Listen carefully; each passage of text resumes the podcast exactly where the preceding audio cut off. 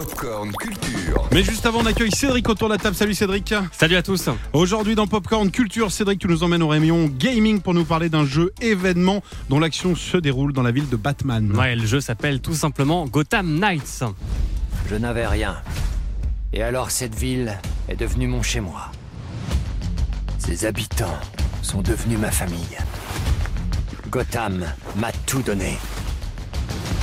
Elle aussi mérite qu'on la protège.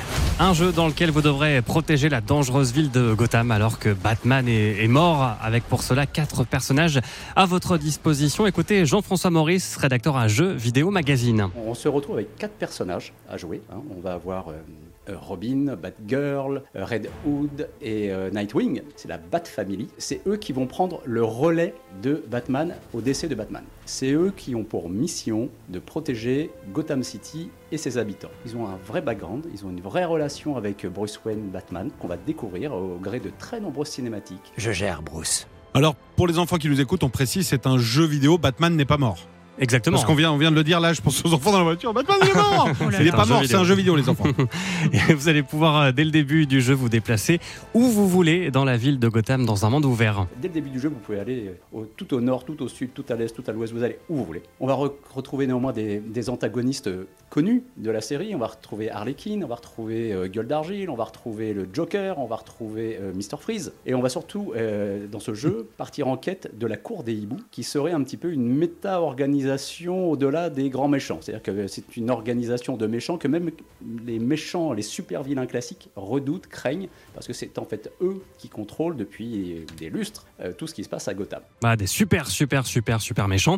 Et en plus de cette enquête sur cette fameuse organisation, vous allez être amené à remplir des missions en parallèle. Très nombreuses missions à accomplir dans la ville, on se balade, on tombe parfois sur des, gangs qui euh, agressent la population, il faut intervenir. Donc des mécaniques de jeu assez, classiques, mais avec un, véritable univers, un jeu quand même qui est très écrit, et puis sur- surtout une virée dans Gotham City qui n'est pas déplaisante. Euh, voilà, c'est un moment pour tous ceux qui ont euh, suivi la série Gotham, regardé le dernier Batman. voilà, vous allez, c'est vraiment un jeu, je pense assez grand public, qui est très accessible. hein, les combats sont très simples pour une aventure qui va justement dérouler un vrai bon scénario avec euh, un twist un peu à la fin. Je n'en dis pas plus, mais vous verrez, l'histoire est vraiment étonnante. Et c'est un jeu qui peut jouer à deux en coopération pour partager l'aventure en ligne. Sandra, Clément, si vous voulez jouer ce soir, pas de souci. Oui. Avec Gotham plaisir. ça s'appelle Gotham Knights, c'est donc dispo depuis quelques jours sur PC, Xbox Series et PS5. Merci Cédric. Et puis on vous le disait, Batman va bien. Il vient d'envoyer un petit texto à Ah, l'instant.